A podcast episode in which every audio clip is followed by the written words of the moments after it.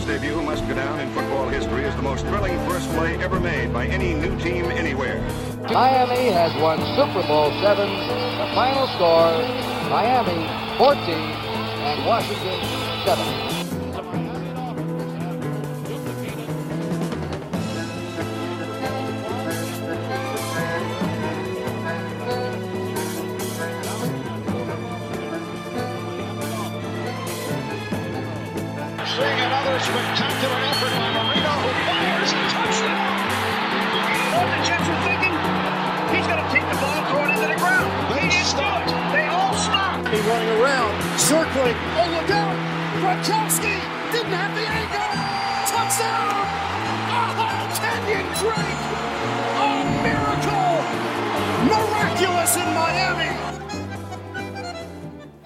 Buenos días, buenas tardes, buenas noches. Mi nombre es Demián Sudaire y esto es Che Delfín, el primer podcast argentino que habla de la actualidad de los Miami Dolphins, podcast partidario. Y déjenme introducirles con este hermoso himno que acaban de escuchar, esta cortina maravillosa, un tango atemporal que viene de los años 70 hasta el nuevo milenio. Déjenme introducirlos en este nuevo episodio de Che Delfín. Y no estoy solo, por supuesto me acompaña mi entrañable compañero Jonathan Dagna. Bueno, gracias, Demian. ¿Qué, qué presentación. Muchas gracias. ¿Qué decir? Re contento. No tengo palabras para decir lo que estoy viviendo en este momento, Demian. Para tanto, tanta, porque por ejemplo, si me preguntas a mí, yo estaba así la semana pasada. En este momento me siento un poquito más canchero, más asertivo, si querés, medio cheronca, pero no, no tengo esa euforia post 49ers. Mira, la realidad es que me parece que tiene que ver con algo que se le que se gesta al hincha de Miami, que por ahí yo me identifico más con el hincha de Miami que viene viendo repetidas veces fracasos.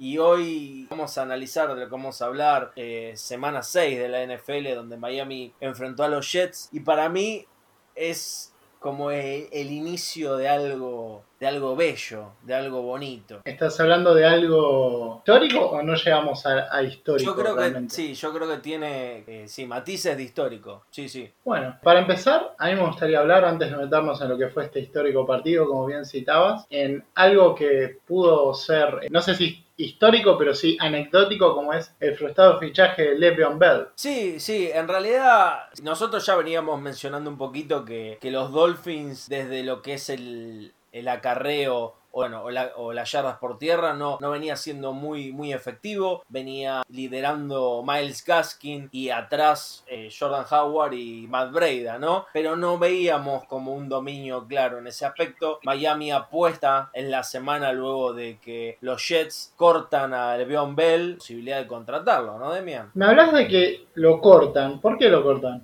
En realidad lo que, lo que sucede es que lo, no, no le renuevan el contrato o no usan la opción de sus servicios. Entonces el jugador, al, para no quedar libre en esta temporada, tiene la posibilidad de ser contratado por algún otro equipo. Hubo varios sondeos y en los, en los últimos 100 metros, como se dice en el hipódromo, en la carrera de caballos, quedaron tres equipos, ¿no? Entre ellos Kansas City, Miami y si no me equivoco eran los Giants. No, perdón, los lo Yo, Eso, Buffalo, exactamente. Eh, la cosa es que, a ver, Livion Bell es un jugador que, para, para citar un poquito rápido lo que era su actualidad, es un jugador que supo ser con los Steelers imparable, realmente tenía números fantásticos hace unos años, pero su carrera venía en picada. Y esto nos dice un poco de cómo busca fichar Miami, ¿no? Por ahí esto de realzar carreras era una premisa a priori interesante. No, lo que pasa que no es solo eso, sino que tenés un jugador que eh, en su posición, por ahí no pasando una buena temporada, un buen, buen tiempo de su carrera como futbolista, es muy buena. Entonces Miami apuesta tal vez a la posibilidad de contratar un jugador que cambie un poco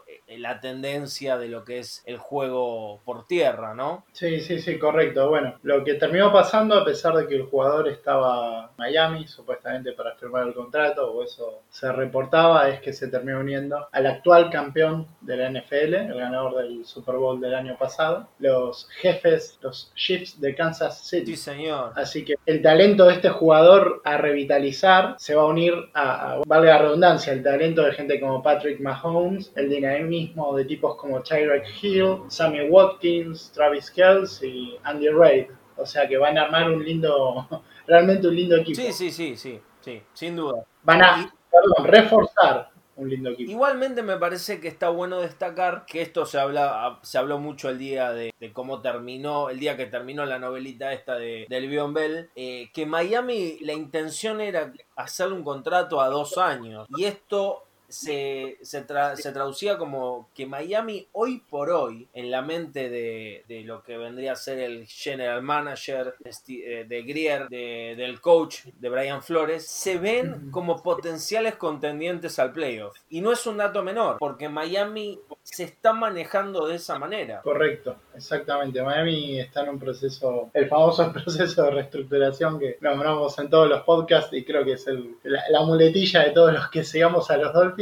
Y bueno, en eso hay una serie de movimientos que, digamos de una manera y bueno, no, no, no terminamos de entender si Bell encajaba o no. Eh, Evidentemente sí, qué sé yo, si lo va a buscar Flores y la gente que, que sabe. Para mí, bueno, eh, no, no, este no es el Bell que supo destacar en 2016-2017, ¿no? Sí. Eh, es un Bell que fue, era muy crítico de los Jets y de su entrenador, que era Adam Gates, ¿no? Sí, Adam Gates, que el- Y bueno, exactamente. La- La cuestión es que era un tipo que, un tipo de jugador en particular que estaba más envuelto en polémicas que en, o en, en la crisis deportiva de los Jets que en el propio rendimiento que lo supo hacer grande. Exactamente. Nosotros cuando conversábamos un poquito esta situación, yo te mencionaba, ¿no? De que me parece que no, por más de que Miami vea que tiene una falencia en ese sector de, del juego, era necesario, a mi modo de entender, mantener los jugadores que tenías hasta el final. Yo, en mi caso, siendo el coach, muero con las botas puestas con lo que tengo. Siempre, a ver, siempre es bueno poder mejorar lo que tenés, pero dentro de este proceso donde Miami está en esta reestructuración, prefiero que, quedarme con lo que tengo. Sí, sí, sí, bueno, es una visión que me parece muy, muy válida realmente. Y si encima el perfil del jugador no te cierra, es como, la verdad no da para, para meter tanta mano. Pero repito, bueno, por algún motivo Flores y compañía lo querían. Entonces hay que respetar también un poco la visión del entrenador. Por supuesto. De todos modos, aparte Livion Bell es un, es un jugador que tuvo algunas lesiones. De hecho, le han puesto una, ¿cómo se llama? Una de estas cláusulas de garantía de lesiones en el contrato. Ajá. Realmente es, es un jugador que, que hay que, hay, o sea, tiene muchos asteriscos. Podía haber funcionado y encaja un poco en esto de, de recuperarlo y de, y de sumar cosas que nos falta al equipo. Pero demasiados asteriscos. Yo creo que va a ser positivo que no haya firmado con nosotros. Y creo que si la llega a romper en Kansas, como para cerrar un poco el tema, no necesariamente debió romperla en Miami, ¿no? Porque son dos equipos. Son me parece completamente diferentes. Sí, sin dudas. Exacto, Sí, sí. exacto. Pero bueno, básicamente eso. Tal vez lo que estaba buscando en ese caso Miami era otra figura de importancia, ¿no? Teniendo en cuenta que, como siempre decimos en reiteradas ocasiones, el equipo de Miami es un equipo que es el segundo más joven de la liga y tiene un, al momento una sola, un solo general, ¿no? Que es Fitzpatrick. Correcto, correcto, correcto. Bueno, sí, podría haber sido un golpe de efecto, podría haber. Porque es, no deja de ser un jugador conocido y con talento probado hace unos años. Sin embargo, me parece que este proyecto va a andar mejor con, con gente un poquito menos polémica, menos competitiva, menos eh, divos, como se diría en el, en el lenguaje coloquial. Así que, nada, vamos a quedarnos con lo que tenemos, que al menos nos hizo tener un buen arranque para lo que es nuestra franquicia. Me parece que es un arranque excelente en estos seis partidos. Creo que nadie se esperaba realmente eh, hoy por hoy eh, el 3-3.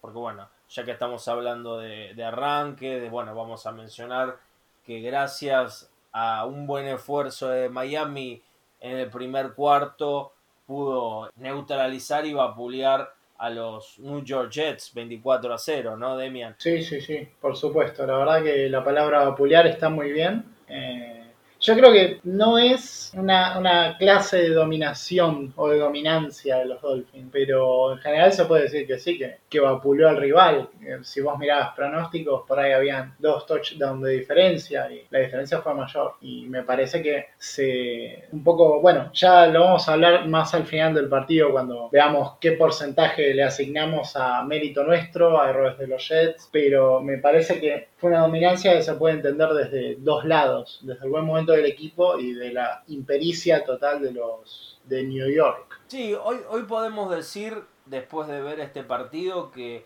el cambio de calendario por COVID de de los Patriots benefició directamente a Miami, porque esta victoria no solo es para los números, eh, que te ayuda, que te pone 0-500 por primera vez en mucho tiempo, sino que también es una victoria moral, porque te da confianza, te pone, te para. Es un partido que había que ganar después de una buena producción ante San Francisco. Sí, sí, sí, exactamente.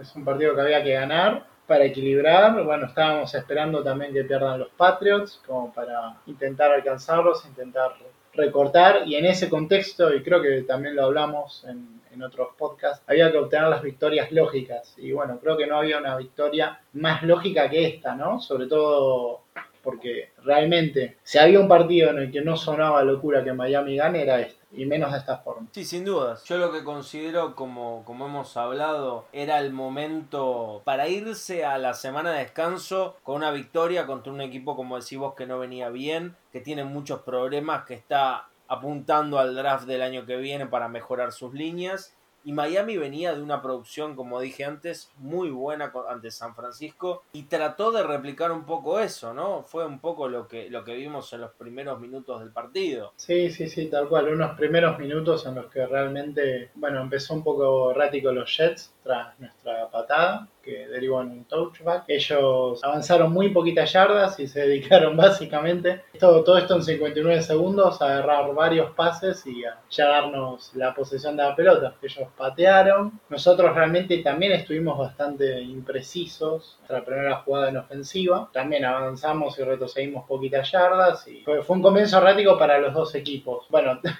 después de eso volverían a patear los Jets que durante todo el partido realmente han avanzado cero, nada. Y el primer touchdown nuestro llegaría recién a la cuarta ofensiva del partido. Eso habla de un comienzo bastante errático de los dos equipos, defensas que estaban más o menos firmes y ofensivas que no tenían idea. Sí, sí, de hecho si te fijas la cantidad de tiempo que tardaron en hacer las tres primeras series de posesión antes de la cuarta que mencionas del touchdown, no llegan a cuatro minutos de juego. Es muy poco. De hecho, tanto Miami como los Jets en ese inicio perdieron muy rápido la pelota. Sí, sí, sí. Inclusive las de los Jets no llegan a un minuto siquiera. Exactamente. La nuestra fue un poquito más larga, pero bueno, sí, muchos errores, mucho mucho desacierto en general, las defensas más o menos bien paradas en ese comienzo errático. Realmente creo que, digamos, ese, ese era por ahí más el nivel de los dos equipos de la temporada pasada, por ahí, ¿no? Sí, que esta. Sobre todo Miami. Miami, bueno, después demostraría que es un poquito más, un poquito más equipo. Yendo al touchdown de, de Miami, lo que podemos ver, y es algo que nos pone muy contentos, Jonathan, me parece, es que el equipo empezó a correr, a, a, a, al juego terrestre me refiero, ¿no? Sí, sí, empezó por fin lo que reclamábamos, ni siquiera en la victoria, en nuestra última victoria contra los 49ers, ni me parece que tampoco contra los Jaguars habíamos logrado ser superiores al rival en el juego terrestre. Y esto es algo que por fin se logró y nos deja muy tranquilos, nos da una alegría.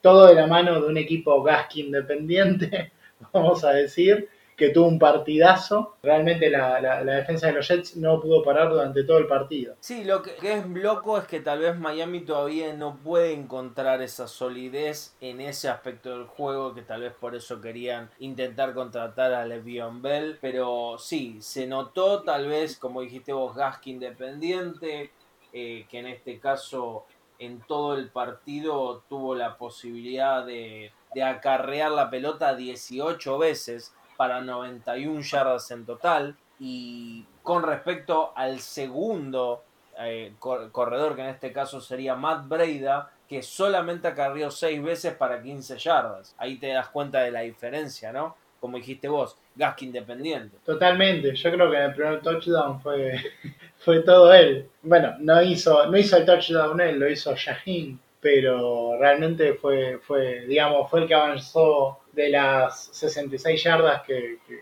que, se recorrieron, habrá avanzado el máximo, ¿no? Mayor número, casi todas son de. Y bueno, después la, el punto extra es Jason Sanders, que como viene siendo habitual, no falla, no falla, y eso es muy importante, ¿no? Hemos visto otros partidos que se pueden definir por los puntos extra o por los goles de campo, y bueno, Sanders siempre cumple. Sí, mismo en este partido que, que los Jets tuvieron la posibilidad de convertir tres puntos y no, no pudieron. Sí, tiraron desde lejísimos, ahora no me puedo acordar. ¿Eso fue en el último cuarto o estoy equivocado? ¿En el último cuarto o en el tercero?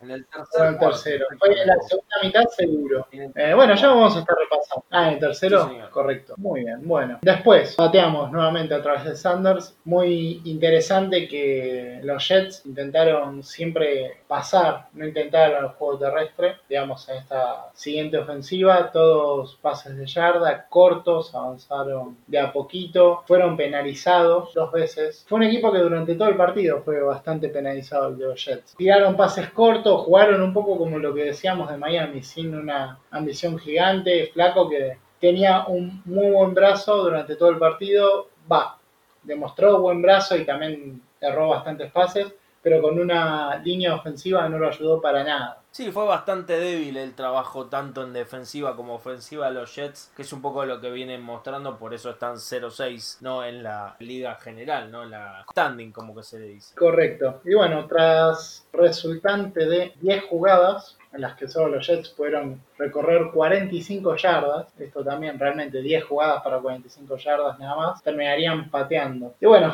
hay que entender que nosotros al momento de, recibir la pelota marcaríamos otro touchdown en tan solo 7 jugadas con 50 yardas, en 3 minutos 44 de posesión. Eso nos dejaría 14-0. Otra vez Marco, donde el rival hacía en 10 jugadas 45 yardas, nosotros las pudimos hacer en 7, pudimos hacer más. Fuimos claramente superiores. Bueno, Fitzpatrick seguiría buscando... Yo creo que Fitzpatrick fue otra vez, ¿no? Fue como Dr. Jekyll y Mr. Hyde. Tuvo momentos muy buenos y otros de intercepciones, bastante inestable, ¿no? Sí, yo creo que tiene que ver más con el ritmo del juego, porque a mí me dio la sensación que, bueno, esto lo, vamos, lo, lo voy a adelantar, pero, pero bueno, ya lo vamos a hablar, que la segunda mitad del partido estuvo de más. Y eso tiene que ver con cómo el bajón, ¿no? Creo que de alguna manera los jugadores de Miami no querían exponerse a una posible lesión, no querían jugar con agresividad el partido que ya estaba completamente definido, porque los Jets tampoco salían de, entre comillas, su pozo depresivo de juego, por lo cual no había mucho más que hacer. Sin embargo, en mi caso, teniendo en cuenta que Miami es Miami, está en un proceso bastante peculiar, eh, quería que anotara más puntos y los puntos no llegaban. Pero bueno, me estoy adelantando un poquito al- a la segunda mitad, ¿no? No, no, bueno, pero viene a colación para decir que los Jets son un equipo que cuyos corredores, receptores no tienen confianza. Parece que no.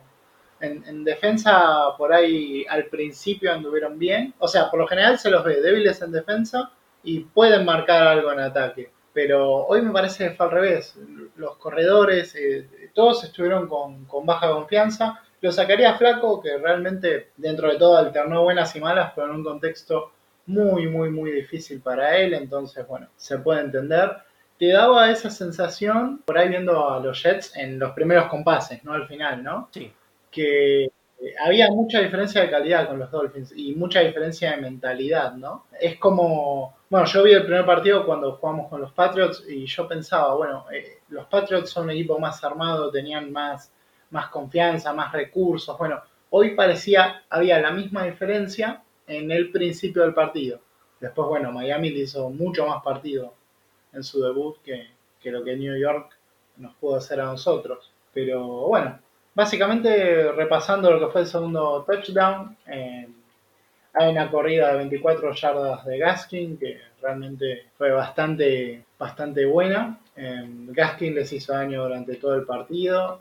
Un pase de 16 eh, yardas también de, de Fitzpatrick que le buscaba completamente a Gaskin. Y bueno, el touchdown llega por un pase corto, con solo 3 yardas, a Preston Williams, pudo anotar. Como siempre, Sanders haría el, resto y podría marcar otro puntito extra, que nos dejaba 14-0. Así es, 14-0 y Miami otra vez intentando, bueno, evitar que los Jets conviertan y achiquen el score. Igual me llama la atención, ya que estamos hablando por ahí de, de un poco de todo y que ya mencionamos de, de los altibajos de Fitzpatrick.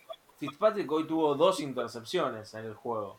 Correcto, dos intercepciones, por eso hablábamos un poco de ese tema, de, de- lo inconstante. Igualmente, eh, me parece, como vos decís, pareciera ser más circunstancial. Han habido errores de él, eh, es lógico, él no tiene el nivel que demostró contra San Francisco, es imposible pedirle eso porque hizo el partido casi perfecto. Pero bueno, sí, llama la atención como ante un equipo superior, como fue, como es. San Francisco pudo jugar como jugó y ahora tener algunos errores, vamos a decir, importantes, le batearon también algún par de pases, pero bueno, qué sé yo, es, me parece es parte de todo, de- del todo el partido, ¿no? Que, sobre todo después del tercer touchdown se ve a Miami que se relaja bastante para un rival que estábamos para el cachetazo. Vos inclusive me mencionaste cuando mirábamos el partido que por ahí contra otra clase de rival que ataque bien se nos podría haber complicado mucho. Sí, sobre todo porque no capitalizabas las opciones que tenías. Miami tuvo opciones para, para acercarse a, la zona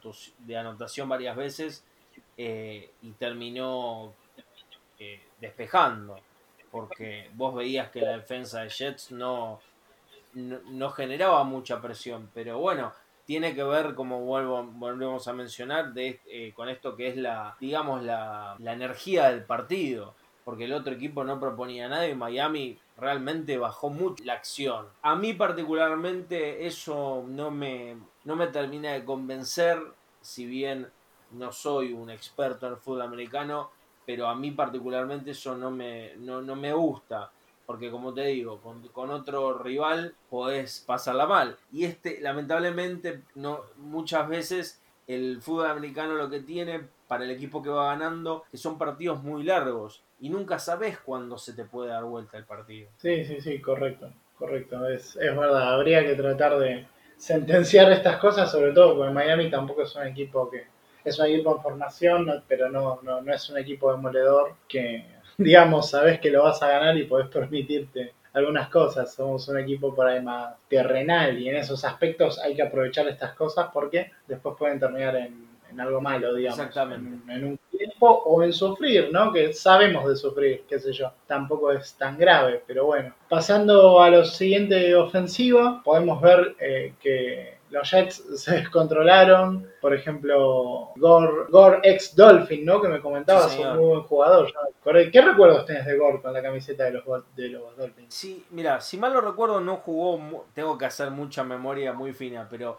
no jugó muchas temporadas. Mm, No, no, no incidió demasiado en lo que es, en el, me parece a mí, ¿no? En el. O sea, tuvo un paso discretito. Un paso sin pena ni gloria. Perfecto. Bueno, este Gore, que sin embargo creo que los dos coincidimos en que es un buen Sí, jugador y fue líder de, de acarreo de los Jets, que no, no es poca cosa en un equipo así, aunque sus números sí fueron terrenales, pero bueno. Fue frenado por Sealer, que tuvo un buen partido. Joe Flaco fue saqueado en la jugada siguiente y retrocedió 8 yardas. Lo, lo saqueó el gran Christian Wilkins, uno de los pilares defensivos. Y después de ese sack, ellos devolvieron la pelota. Otra vez, muy poco, muy poco, o sea, tres jugadas y chau. Pero fue, fue todo como express. Bueno, Miami se, se- se seguiría equivocando con el 14-0 también, lo mismo. En un minuto 29 erró pases y fueron dos veces saqueados el señor Fitzpatrick en esa posesión, lo que haría que termine pateando en menos de un minuto 29. Y era como que estaban practicando para ese momento del partido un extraño deporte en donde se devolvían la pelota, ¿no? En vez de jugar. Sí, sí, se la prestaban.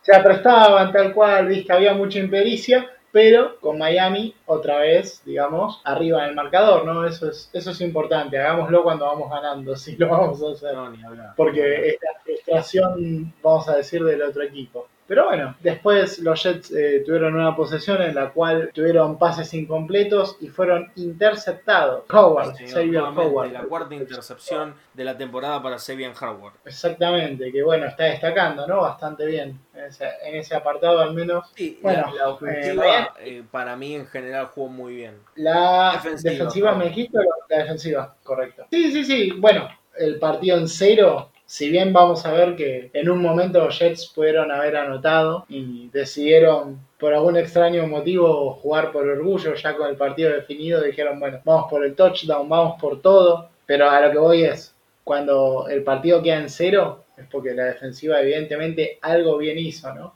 Por más impericia que, que demostraron los Jets. Eh, ¿Quién te gustó en la defensiva? A mí me gustó mucho y siempre lo banco Christian Wilkins, la verdad jugó muy bien, lo vi muy muy bien, que de hecho tuvo un sack. Ogba también me gustó mucho, que tuvo dos sacks. Eric Rowe, que tuvo siete tackles. Jerome Baker también siempre aparece muy, muy sólido. A mí particularmente la ofensiva, la de, con la ofensiva. La defensiva con comunidad funcionó muy bien. ¿Cuándo será el día que nombremos también a Igbinogbene, ¿no? Entre los mejores que han defendido. Yo lo recuerdo de un momento del partido nada más que, que siguió a un corredor de cosas. Y digamos que ahora es un poquito más difícil teniendo en cuenta que, que está jugando Byron Jones ya regularmente, ¿no? Correcto. Pero bueno, no hay que dejar de mencionarlo porque es parte de, del nuevo proceso y cuando se lo necesite va a estar. Pero bueno, volviendo eh, nuestra siguiente posición, o casualidad, también terminaría empatada después de una penalización de 5 yardas, pases incompletos, pases cortos, otra penalización. No sé, realmente no, no fue un gran partido en realidad de la ofensiva. Si vos no pensás, decís, bueno, ganaste por mucho, sí, ahora. Fue realmente más el trabajo de la defensiva y la impericia de los Jets en ataque lo que hicieron que, que- la diferencia sea amplia porque no, no estuvieron especialmente iluminados los jugadores. No, no, eh, yo creo que si la ofensiva hubiera estado bien, este partido termina con más de 50 puntos de diferencia. Exactamente, creo que lo hablábamos, es verdad, la- durante el partido. Decíamos, podríamos haberle hecho muchos más puntos de lo que le hicimos a San Francisco. Sin duda. Y eso es un poco así, yo creo que, bueno, jugando al nivel que estábamos en San Francisco, para mí, no sé si no duplicábamos, o por ahí es mucho, bueno, pero... Pero bueno, la verdad yo prefiero que empiecen a ganar partidos, aunque se les vean algunas costuras, y sin embargo, que cuando tengan que tener el nivel superlativo es porque la situación lo amerita. Yo prefiero que le ganen a San Francisco, digamos, de una gran manera y que hoy por ahí sea dentro de una diferencia amplia, sea un poquito más deslucido. No tengo pero ningún problema con eso. Seguirían los problemas en, en ofensiva para los Jets, una constante, más pases incompletos, pequeños y pocos avances. El siguiente touchdown de Miami llegaría exactamente por un pase de 43 yardas, fue el inicio ¿no? de, de las jugadas. Sí, como- eh, sí, exactamente. 43, 43 yardas, pase hermoso y largo de Fitzpatrick, que te coronaría después con un pequeño pase corto de 4 yardas a Smith. Sí. Y la consiguiente, como siempre, ya no tengo que aclararlo, pero bueno, el punto extra que logró Sanders otra vez, que nos dejaría 21-0, con una diferencia de 3 touchdowns, que ya en este momento podemos decir que no, no estaba tan pronosticado tanta diferencia, No. ¿no? Correcto. Miami siguió defendiendo bien, los Jets siguieron en esa cosa inconstante, ya el partido con tres touchdowns, así terminó la primera mitad, ¿no? O terminó con... en la primera mitad terminó 21 a 0, exactamente. Como vos dijiste, ya cerraba un poco lo que era el partido. Era, yo creo que ni el más optimista, rosa dulce de los Jets podría haber imaginado siquiera que, que le iban a empatar. Era difícil y eso que Miami, como bien decimos, no es ninguna maravilla. Eh, arrancaríamos siendo realmente interceptados. En este caso, Fitzpatrick intentó un pase para Gesicki, que fue interce- interceptado por Poole. Para ese momento, creo que estaría terminando el segundo cuarto, ¿puede ser? Exactamente. Ter- no, con la posesión, con la posesión fallida, me parece de los Jets. Sí, así termina el primer, el primer, el- la primera mitad, con una, una posesión fallida de los Jets, intentando hacer Correcto, lo, estaba diciendo de memoria, así que me salvaste. Pero bueno, como habíamos pateado la primera mitad, nos toca recibir la segunda. Un total de tres jugadas y solo un minuto 40 ya estábamos pateando de nuevo. Los Jets tardarían un segundo menos en volver a patear. Esto también es muy interesante porque retrocedieron dos eh, yardas con una corrida de Gore, otras dos yardas con un sack a Joe Flaco eh, de parte del mencionado por Jonathan que tuvo un buen rendimiento, Ogba. Un pase incompleto que Sealer logró batear hasta que, bueno, ellos patearían. Bueno, ya vemos que se pasaron pateando y que realmente las ofensivas no fueron nada brillantes. No, Eh, es, es como, como decimos, la segunda mitad estuvo absolutamente más, salvo el gol de campo de, de Sanders de 24 yardas eh, al final del, del tercer cuarto. Pues, bueno, Jets eh, fallan el gol de campo, que era, era casi imposible hacerlo. igual tenía buena, buen, buena, tenía fuerza, pero no tuvo buena, buena precisión ni dirección. En este caso, Ficken intentó el, el gol de campo de 55 yardas que no, no pudo convertir. Y sí, sí, sí, realmente era muchísimo. No, no, no pudieron, no, no fue su noche. Eh, bueno, Miami después de eso jugaría tres jugadas, terminaría pateando, un minuto 17. Ya estaba totalmente apagado por ahí lo que fue la actuación de Fitzpatrick y del equipo en general. Ya era como que estábamos desconectando un poco y llegaría a la siguiente posesión de los Jets. La, la posesión de los Jets donde intentan eh, convertir llegan casi hasta, la, hasta dentro de la zona de anotación, pero eh, tras pases incompletos no logran siquiera hacer touchdown ni, intentar un gol de campo, ¿no? Pueden lograrlo, eh, vuelven a patear y la siguiente jugada que pararía en Miami fue, en realidad fue una sola jugada, 11 segundos de posesión tuvimos cuando Fitzpatrick intentó un pase hacia Preston Williams que fue interceptado por Mayer, el jugador defensivo de los New York Jets. Básicamente, por, fin podrían correr algunas yardas eh, con un pase de,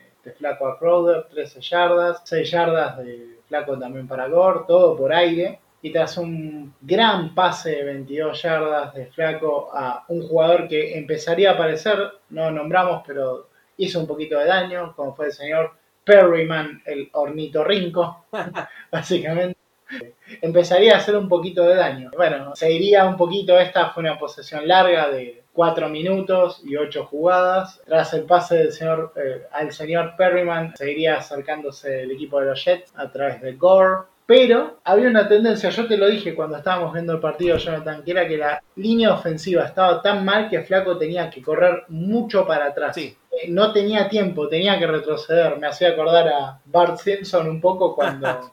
jugaba, que, decía atrás, atrás, atrás y volvía y lo tacleaban. Bueno, escucha esto, retrocedió 28 yardas y fue tacleado por Ogbar, lo cual sería realmente, va, no sé si es muy frecuente, Jonathan, en el fútbol americano, un retroceso tan grande para, para después ser tacleado. No, yo no lo he visto muchas veces, honestamente, pero ahí lo que te da la pauta es que hay una desconexión total entre el quarterback, la línea ofensiva, la línea defensiva, los entrenadores. Es como que es muy difícil, me parece, trabajar así. Sí, sí, sí, totalmente, totalmente. Fue un equipo que no fue un equipo como tal el de los Jets. Pero bueno, nosotros otra vez recorreríamos muy poquitas yardas, dos corridas y un pase incompleto para volver a patear y terminaría siendo una posesión bastante larga de los Jets, creo que fue la más larga del partido que tuvieron, sí. En la cual recorrerían 68 yardas y harían 13 jugadas. ¿Y cómo termina todo esto, Jonathan, esta, esta posesión tan larga? No, eh, como había mencionado, en realidad el hecho de que fue la única intención real de, de los Jets de, de, intentar poner puntos en el tablero que no lo consiguieron, ¿no? En este caso terminaron con un pase incompleto, si mal no recuerdo. Eh, sí, sí, sí, sí.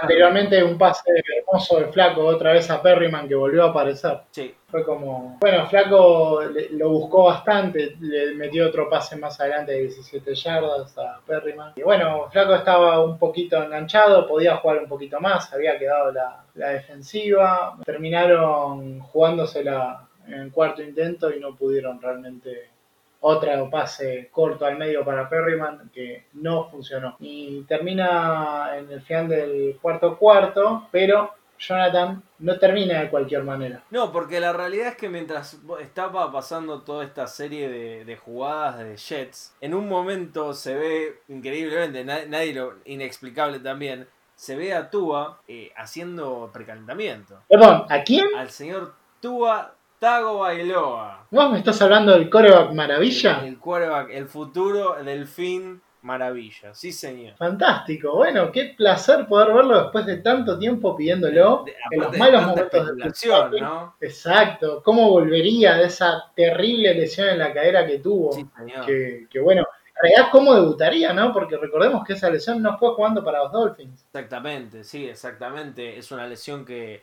que tuvo el año pasado en la, en la cadera, en un, en un sack, en un tacleo que le hicieron, tuvo una fractura de cadera y una fractura de nariz que lo dejó afuera hasta hoy, ¿no? Que, que volvió a las canchas de manera oficial y debutando en la NFL, ¿no? Que, bueno, te iba a decir qué presión, pero realmente yo creo que sería más una presión interna, porque el partido, vamos a decir que fue estaba liquidado, era de alguna manera un buen momento para que Tua pueda, pueda terminar. Lo hizo en, en la última jugada, en la última serie de jugadas del partido, con un Fitzpatrick levantando al público muy contento, se lo vio muy cariñoso con Tua, mostrándole anteriormente el playbook, eh, guiándolo, levantando al público como repetí. Y bueno, realmente fue, fue, fue lindo verlo, fue lindo verlo con el dorsal 1 entrando. Yo escuché Eh, esto en la cancha, no sé si vos lo escuchaste, yo escuché esto.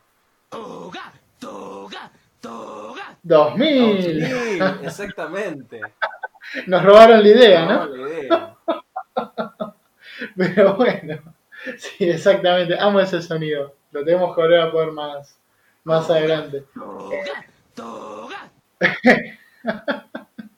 Así que bueno, eh, tuvo que en una primera jugada en la que fue una corrida de una yarda, eh, eh, recordemos que directamente en campo de los Dolphins arrancó, ¿no? Casi. sí, sí.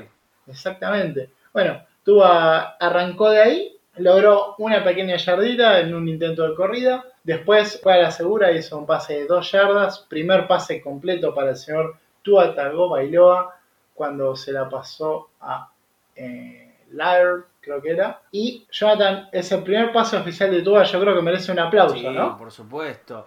El hecho de que haya podido completar el primer pase.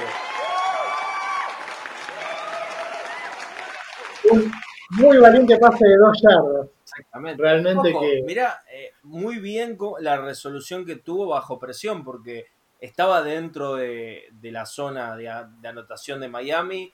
Si lo, si lo tacleaban iban a ser dos puntos para Jets y, y fue un pase bastante preciso. ¿ah? Sí, sí, sí, correcto. La verdad que tuvo mérito. Vamos a decir, cambió de idea. Primero quiso correr, después tiró el pase, salió bien, ganó metros y lo resolvería muy bien de nuevo con un pase de 7 yardas, un poquito más valiente, hacia Grant.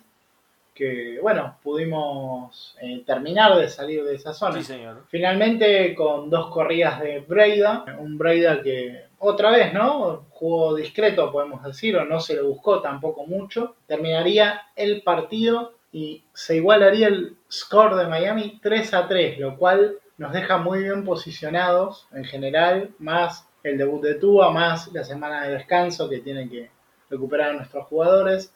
Nos deja muy bien posicionados de cara al futuro. Sí, sobre todo por la seguidilla de partidos que Miami tiene, que gracias, insisto, al cambio de calendario, lo, ve, lo vemos bien posicionado para, para conseguir algunas victorias más. ¿eh? Correcto, y bueno, como me decías vos, un debut eh, de Tua muy, muy gracioso porque completó sus dos pases, lo cual hizo, hizo bastante bien. O sea que tiene un 100% de efectividad en pases Exactamente.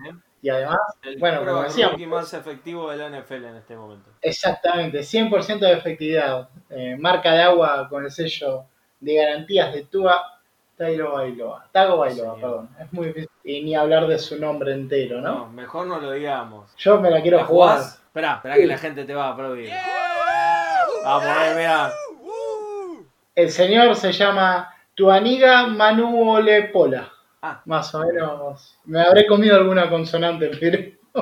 Tuaniga Manuole Pola. Bueno, igualmente vamos a hablar antes de, de terminar esta epopeya o este partido histórico de los Miami Dolphins. Me gustaría comentar un poquito qué es lo que dijo Tua después del partido, ya que en redes se vio una foto bastante emblemática, por decir. Tua entró al vestuario y volvió a salir y se sentó en la yarda 15. Posteriormente del partido le preguntan los periodistas, ¿no? Te vimos sentándote en la yarda 15. ¿Nos podrías llevar a lo que estabas pensando en ese momento? ¿Qué te, qué te generó volver y, y bueno, y apostarlo todo, ¿no? Entonces Tua dice, creo que fue un momento muy especial por, para mí porque mis padres no estaban aquí, entonces no puedo realmente recordar dónde terminó nuestro, nuestro camino de alguna manera. Dice, traté de sentarme lo más cerca de donde terminó eh, la jugada, ¿no? La jugada, el segundo pase que vos mencionas. Entonces, habla de que hizo FaceTime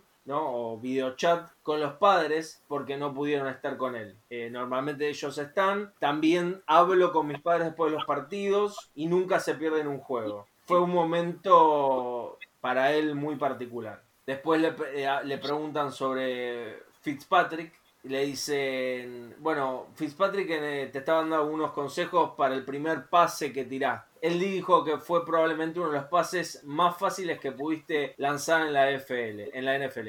¿Qué pensás de eso? Entonces, él dice, ¿y cómo te sentiste? Yo me sentí saludable, creo que fue una, una buena jugada ofensiva por el señor Changeli y, creo que hicieron en pro de, de, ayudarme a mí a debutar. Él dice que fue un pase completo fácil y todos pueden hacer eso. Bueno, básicamente está remarcando en esa jugada, como mencioné, es la presión que tenía, ¿no? Porque estaba dentro de la zona de anotación, pero le da importancia a la línea ofensiva que le dio el tiempo como para poder hacer los pases. Sí, sí, sí, la verdad que creo que todo fue apto para el debut de Tua Tagovailoa, que bueno, estuvo a la altura en lo poquito que le tocó hacer, eso es muy importante. Ya aparecen las estadísticas, como bien mencionabas, y bueno, no, no mucho más, o sea, es es un debut, es una forma de debutar y hay que tomarlo como tal, hay que estar contentos porque un nuevo prospecto debutó. No soy de los que creen que ahora tenga de ser titular, me parece que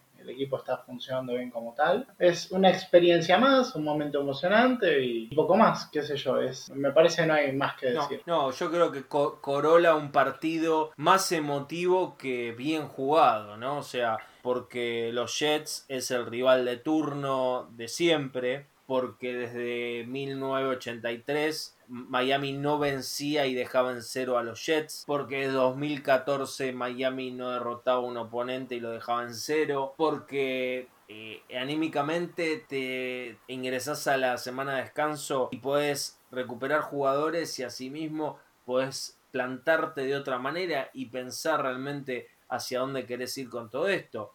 Mucha gente está hablando de que este proceso de uno o dos años, donde está Miami hoy, está adelantado a lo que debería estar dentro de este proceso de reestructuración, por lo cual hay muchas expectativas creadas, ¿no? Es, es evidente o resulta evidente por ahí que los tiempos de proceso están adelantados, lo que debió suceder antes es el inicio del proceso, ¿no? Realmente fueron muchos, muchos años en los que Miami estuvo en una época sumisa o fue, fue voz pasiva, digamos, en, su conferencia y bueno, le ha costado todo. Pero sí, realmente, realmente coincido bastante con lo que decís. Una cosita más de color que no comentamos es que hubo una intercepción de los Jets realizada con las nalgas de un jugador. Increíble. Fue el safety Marcus Maye, que, que bueno, usó realmente su, su cintura primero y sus nalgas para retener una pelota, ¿no? Que llevó a agarrar Preston Williams. Eso como, como nota de color, ¿no? La verdad, mucha suerte tuvo el safety en esa jugada y quería remarcarlo porque no, no sean cosas así todos los días. Es cierto. Así que, bueno, básicamente si lees algún titular, muchos dicen que los Dolphins van en la dirección correcta y que deseamos hacer ruido en este 2020, lo cual también decían algunos analistas partidarios con respecto a ponerte en la posición de fichar a, Bell en su momento. Se ve que Miami se autopercibe, ahora que esta palabra está de moda, se autopercibe como un equipo ganador o un equipo fuerte, ¿no? Sí, sí, sin dudas, sin dudas.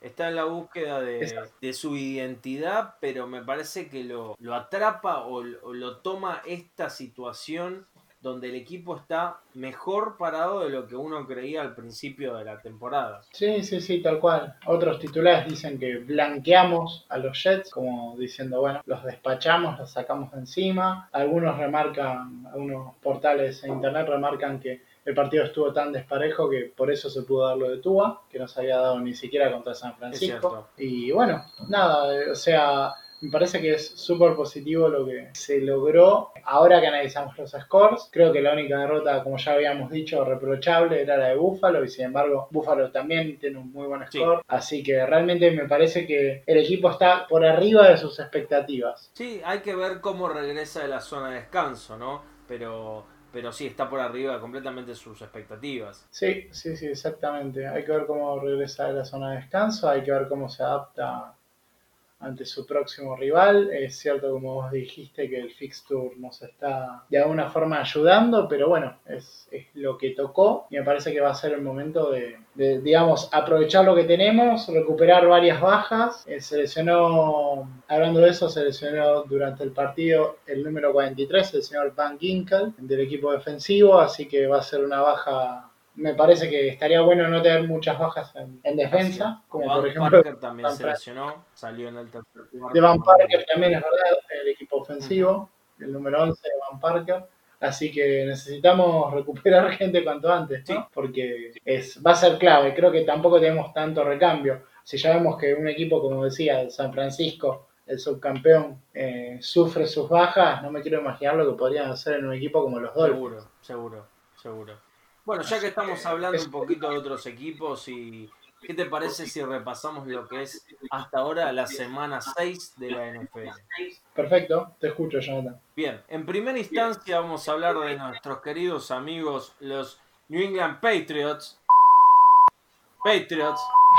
Funciona la botonera, me parece. Que han sido derrotados por los Denver Broncos 18 a 12. Tengamos presente que este partido era el postergado por COVID. Correcto, también tendríamos que tener presente que eh, fue la sorpresa de la jornada. Creo que no vamos a encontrar un, un resultado tan, tan sorpresivo entre los que se dieron, ¿no? Al menos hasta ahora. Sí, bastante llamativo. Nadie esperaba tal vez que los Broncos que venían más o menos pudieran derrotar a, a los Patriots, que la verdad cada vez pobre con el tema del COVID, que cierran, cierran las instalaciones, abren las instalaciones, cada vez peor, pobrecitos.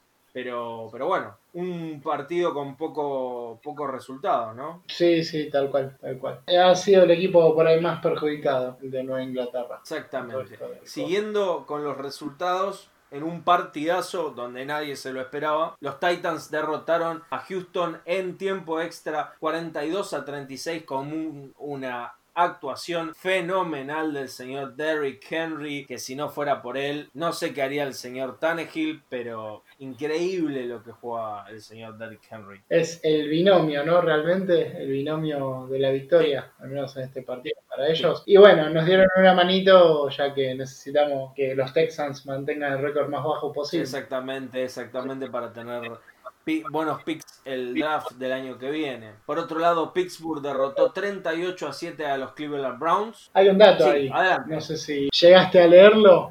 Eh, bueno, para empezar, que los acereros, los Steelers, llegaron a estar 24 a 0, eh, o sea que también, al igual que Miami, exactamente, eso, eso es importante destacar, al igual que Miami, lograron un partido bastante sólido y que desde 2003, 2003, estamos hablando de hace 17 años que los Cleveland Browns no ganan en Pittsburgh. Así que, datazo. Datazo, sí, sin dudas, sin dudas. Bueno, viene bastante bien Pittsburgh, ¿no? Bastante, bastante afiladito. Y para lo que se esperaba de Cleveland, la verdad que también. Hoy Sí. fue un paso para Sí, atrás. sí, sí, sobre todo porque se espera mucho de Baker Mayfield en su segunda temporada como quarterback. Lo que pasa que no lo, no me parece que lo acompaña el equipo, aunque tiene muy buenos, buenos receptores como eh, Odell Beck- Beckham Jr. y Jarvis Landry, ex Delfín, buen jugador. Bien, siguiendo con los resultados, los Ravens derrotaron en un duelo de, de aves. Los Ravens derrotaron a los Eagles 30-28. Tu equipo, tu equipo, no, no, tu equipo es los Dolphins, pero tu equipo de, de, de la, de, de la simpatía finalmente ganaron. Demian, pará, voy a poner aplausos. Va redundancia gigantes los gigantes, Los Jonathan. gigantes derrotaron a los Washington Football Team 20 a 19. Partido parejo. Primera victoria de Joe Judge. Joe Judge se pronunciaría como entrenador en jefe de los. Giants. Bueno, era hora, ¿no? Por fin. Si no hubieran sido el peor equipo. Bueno, los Jets eh, con esta derrota son el único equipo que tiene un 0-6 y que no pudo ganar ni siquiera empatar, ¿no? Exactamente, exactamente.